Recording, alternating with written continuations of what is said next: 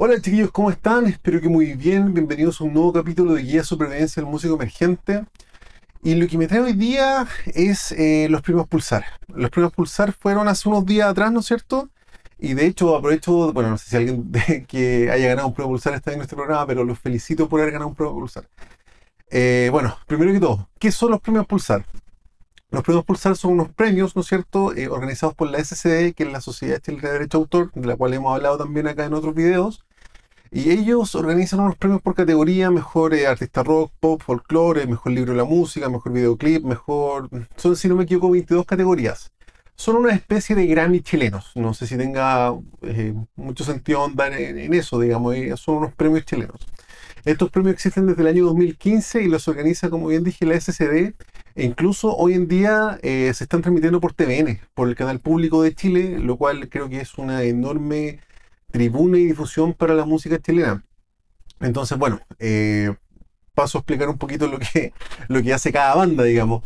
de hecho, hay una anécdota ahí, porque cuando uno puede postular los premios Pulsar con su material, por ejemplo, mi banda Domo, la banda de muchos amigos, eh, tú postulas a través de internet, entonces es una postulación relativamente fácil. Lo que pasa en los premios Pulsar es que una vez que tú postulas, eh, tú sales como postulado en la página. Por eso cuando uno se mete a los premios Pulsar, aparecen, en, no sé, en categoría rock, por ejemplo, aparecían 20, 30, 40 bandas como postulantes. Y uno, yo por lo menos pensé que uno, oh, estoy nominado a los Pulsar. Y de hecho, mucha gente que conozco compartió con mucho orgullo, y no digo que no se lo merezcan, digamos, pero eh, compartieron su postulación, no su nominación a los premios Pulsar. Em, de hecho, hay que meterse a leer la página porque ahí como que se dice muy claramente, estos son los postulantes a los premios Pulsar y después de los postulantes, después de varios meses están los nominados, que los nominados ya es una, cantidad de bandas más chicas, me imagino que serán entre 5 y 10, creo que son como 5, 7 por categoría. Entonces, de algún modo, el verdadero, entre comillas, mérito de los premios Pulsar es llegar a ser nominado, porque postulantes somos todos, digamos. Em, ahora, lo que, lo que pasa con muchas bandas que he hecho, lo he conversado y yo mismo lo he hecho también, es que en el momento en que uno aparece en la página de los premios Pulsar, ya lo puede, como entre comillas, compartir, porque lo que ven las personas ves Pulsar y tu banda. Entonces, oh, qué buena está de los Pulsar y es como una venta pomada que uno hace. De hecho, con mi banda no lo hicimos, pero como que lo conversamos y yo dije así, bueno, subamos lo que si la gente va a ver Pulsar y tu banda, lo que pasa después filo. Eh, y bueno, ¿cuál es la gracia de ganar un premio Pulsar? El premio Pulsar es, en lo racional, digamos, es una estatuilla. Eh, bueno, están los nominados, qué sé yo, eh, se, transmite la ceremonia por, por, TVN, y ahí ganan los, de los nominados, ¿no es cierto?, se elige un ganador. ¿Y cuál es la gracia del premio Pulsar aparte de la estatuilla? Chiquillos, antes de seguir con el video, recuerden que si les gusta el contenido se pueden suscribir a mi canal para apoyarlo, darle a me gusta al video y ojalá dejar un comentario. Y recuerden también que todo lo que conversamos acá está basado en mi libro Guía de Supervivencia del Músico Emergente, que se encuentra disponible para todo el mundo a través de buscalibre.cl en su formato físico y digital. Y por cualquier duda me pueden contactar a mi Instagram, Juan Francisco Pavese. Ahora seguimos con el video. Bueno, obviamente es un reconocimiento de tu trabajo, por supuesto. Y uno cuando gana un pulsar, yo nunca ganado un pulsar, por supuesto, pero eh, uno al ganar un premio pulsar ya, no sé si tú el día de mañana postulas un fondo concursable, postulas un festival, tú ya tienes un premio Pulsar en tu currículum. Entonces, es como una especie de estrellita o por otro que uno puede, que uno puede poner en el currículum y yo creo que es un premio bastante apetecible para todas las bandas que estamos en esta rueda, digamos, ¿no es cierto? De estar emergente, de buscar un lugar en la radio, de buscar un lugar en los medios, de buscar un fondo, eh, de buscar reconocimiento, de buscar una sustentabilidad, ¿no es cierto? Eh, yo, si me preguntan a mí, de hecho, eh, he conversado con muchas personas que son como, no, es que los premios Pulsar te ganan el premio el otro día tu vida es igual. Y creo que tienen, creo que tienen un punto, de hecho, de hecho eso es para eso es donde yo quiero ir. Em, yo creo que, no sé, ganar su premio Pulsar no, no, es algo malo, no es algo despreciable, es algo que espero alguna vez poder llegar a estar, aunque sean nominados, espero que mis amigos también logren algo, las personas que han pasado por acá, qué sé yo. Pero claro, no es una instancia que marque uno antes y después de tu carrera. Ya, es como, no sé, bueno, es como encontrarse en este lugar en la calle, ¿cachai? Cambia tu vida, no, pero puta que, puta que buena. Ese es el tema. Entonces, bueno, para no ser tan complaciente y y por, supuesto yo no quiero hablar mal de los premios Pulsar porque yo creo que toda instancia que intente impulsar la música chilena va a estar bien, sea los premios Pulsar, sea los premios no sé cuánto, sean grandes chicas reconocidas con tribunas sin tribuna, no sé, yo creo que toda instancia, todo contenido que eh, pretenda posicionar o impulsar la música nacional va a estar bien, no, no, es, creo que sería muy injusto criticar a, los premios Pulsar porque son una iniciativa absolutamente noble. o sea, de hecho, eh, le da tribuna en televisión abierta a todas las bandas que, que están nominadas, incluso. Entonces yo creo que no, no, no, puede ser especial, no se puede chaquetear o hablar mal de los premios Pulsar, yo creo, como premios, ¿ya? Ahora, ¿dónde, insisto, para no ser complaciente, dónde yo creo que, a ver, es que no, no es que se caiga, yo creo que los premios Pulsar deberían ser un poco más apetecibles y entregar un premio, aparte de la estatuilla, aparte del reconocimiento, se me ocurre que un premio muy apetecible y que podría eh, empezar a cambiar la escena en un plazo de uno, dos, tres, cinco años, qué sé yo, es que, por ejemplo, después de ganar un premio Pulsar, creo que sería súper como coherente, quizás como justo, que cada banda que ganó eh, se gane un lugar en una parrilla programática. Eh, no sé, las bandas rock que estén en la Futuro, en la Sonar, las bandas pop que estén en la Play, qué sé yo, el universo, eh, las bandas de reggaetón, las bandas folclóricas, como que las radios tienen una, ¿cómo se llama? Una, una gama de estilos, ¿no es cierto?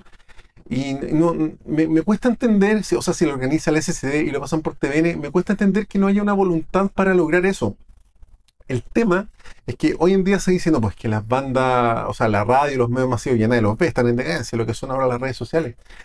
Pero si me pongo a pensar y si trato de, buscar una, lógica del artista que crece y el artista que se queda eternamente emergente, claramente hay un uno a uno de los medios nacionales, o sea, en, los medios masivos. Eh, de hecho, lo digo con, nombre y todo. Hoy día yo escucho mucha radio por el, porque manejo harto por mi trabajo, qué sé yo. Y hoy día, ¿qué escuché en la radio? Escuché November Rain, escuché un especial de Iron Maiden, escuché Like Stone de, de, de Audioslave.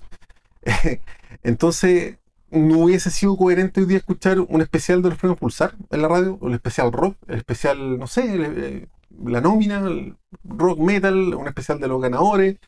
Hubiese sido coherente y de hecho creo que un premio súper apetecible para las bandas sería em, entrar a la parrilla programática de las radios de los medios masivos. Creo que es un premio que no digo que esté mal la estatuilla, no digo que estén los premios Pulsar y quizás los premios Pulsar están trabajando para eso, pero yo por lo menos creo que eh, como que se merece, porque de hecho entrar a los medios masivos es súper complejo. Y cuando me pongo a pensar, eh, no sé, por ejemplo, hoy día se habló mucho también del tema de los bunkers, del, single que lanzaron hace poco los bunkers que se llama Las calles de Talcahuano, si no me equivoco.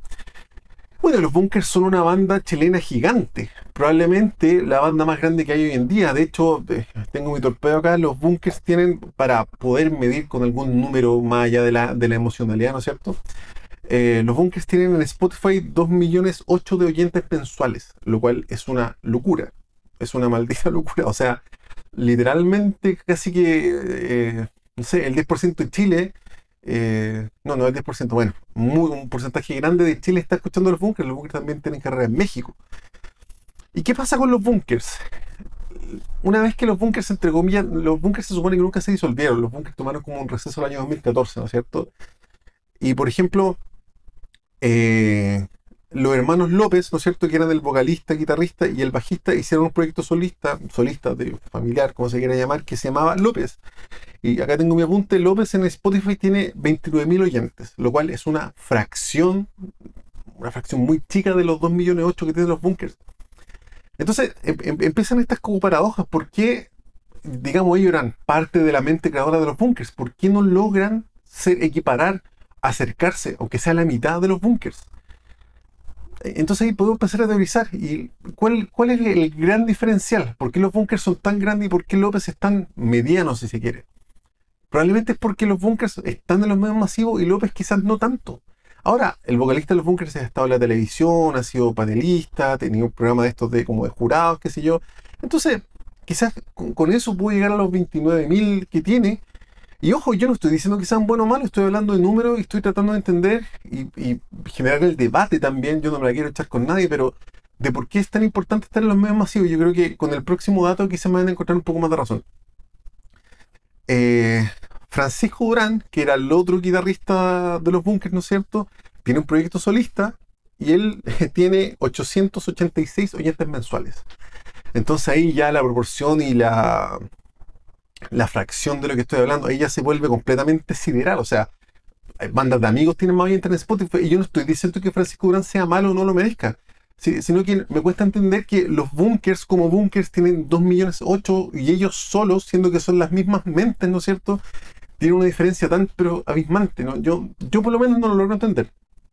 Y de hecho, no sé, por ejemplo, el bajista de los bunkers, eh, su nombre es Gonzalo López, él estuvo en una banda que se llamaba Columbia, que yo por lo menos no le he escuchado, preparándome para este video llegué al, nombre, y ellos tenían 600 oyentes en Spotify. Entonces, dato tras dato, eh, la diferencia es que no, no, tiene ningún tipo de proporción. Si los bunkers fueran 2 millones 8 y cada búnker solo fuera, no sé, 100 mil, 10 mil, quizá habría un poco más de entendimiento, un poco más de proporción, un poco más de coherencia, pero se, pero se produce una paradoja. Y para mí el gran diferencial son los medios masivos. Los bunkers son los bunkers porque están en los medios masivos. Y insisto, por favor, yo no estoy diciendo que los bunkers sean malos o no lo merezcan. Los bunkers son los bunkers. Y de hecho, otro dato, por ejemplo, la de bandas chilenas es que, por ejemplo, eh, Chancho en Piedra tiene 498.500.000 oyentes mensuales en Spotify. Que claro, es como mucho menos que los bunkers. Quizás tuvieron su tiempo, son más antiguos. No, no es tema. Y por ejemplo, los proyectos solistas de los chanchos, como por ejemplo Pablo y la Vaca solo, tiene 2.500 oyentes en Spotify. Lo cual también viene a ser una, apenas una fracción de lo que son los chanchos en piedra como chancho en piedra. Y en su otro proyecto, que era Diego Sánchez, tiene 3.600 oyentes. Entonces, pasa el mismo fenómeno. La banda como banda es una masa gigante, pero cada integrante, que es la mente tras esa banda, tiene una fracción. ¿Y cuál es la diferencia entre los chanchos en piedra, Jaco Sánchez y Pablo y la Vaca? Probablemente sean los medios masivos. Probablemente los chanchos en piedra, o sea, de hecho, yo escucho mucha radio los chanchos en piedra suenan bastante. Probablemente hay una relación muy directa entre el medio masivo y el artista grande, aunque se diga que no se escucha radio, porque en los autos, en los restaurantes, se escucha mucha radio. Entonces, eh, dicho esto, yo creo que podríamos establecer una premisa de, algún modo real, de algún modo coherente, ¿no es cierto? Que los medios masivos siguen importando harto y probablemente estar en un medio masivo como la radio, no así la televisión, creo, no sé.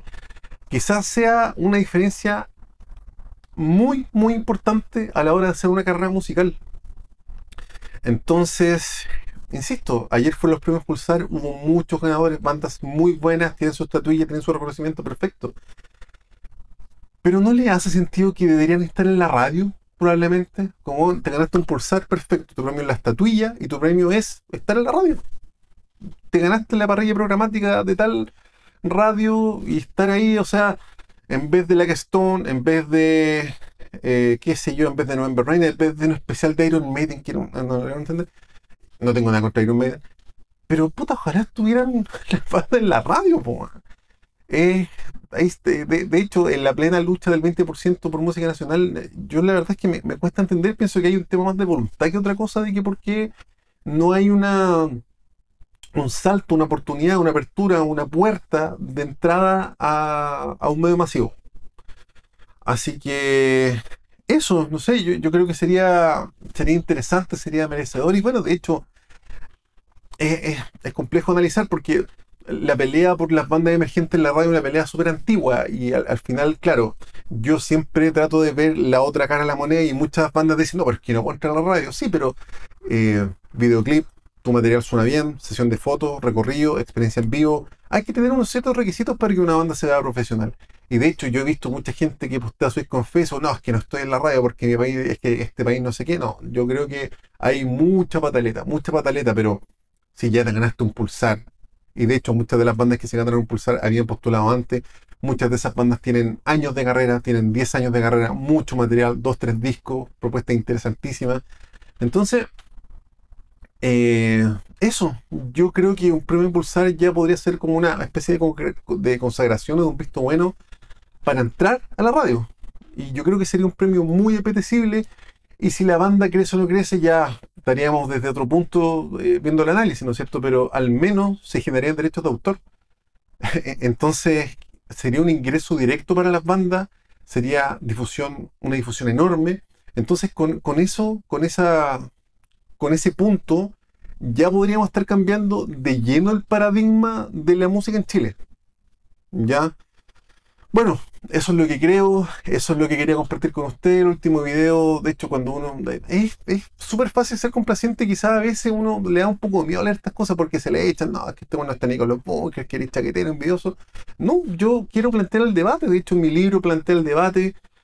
Eh, este podcast siempre planteo el debate, estas paradojas, esta incongruencia, entonces, no sé, al último video le fue bien, así que veamos cómo le va a este. Ya, ahí déjenme su opinión, díganme qué piensan de los premios Pulsar, díganme si les hace sentido lo que estoy planteando acá, a lo mejor no tiene ni pies ni cabeza, también me gustaría saberlo, como les digo, en este espacio me gusta eh, plantear el análisis, plantear el debate y entre todos construir una cena.